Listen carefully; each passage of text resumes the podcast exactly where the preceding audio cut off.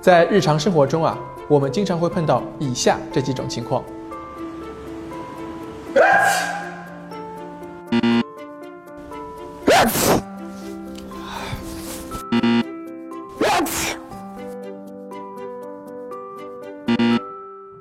一个喷嚏的最高时速可以达到六十公里每小时，向周围的空气排放高达一百万个微粒。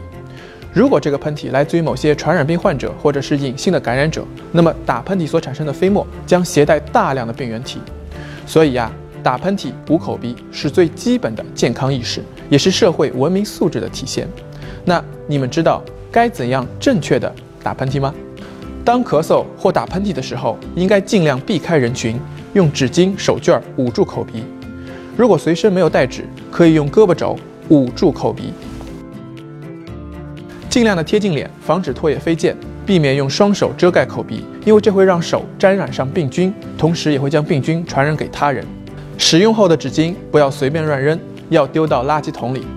咳嗽或者打喷嚏后，要立即清洗双手，或者使用免洗的消毒液进行手部的消毒。让我们一起养成良好的卫生习惯，共筑健康上海。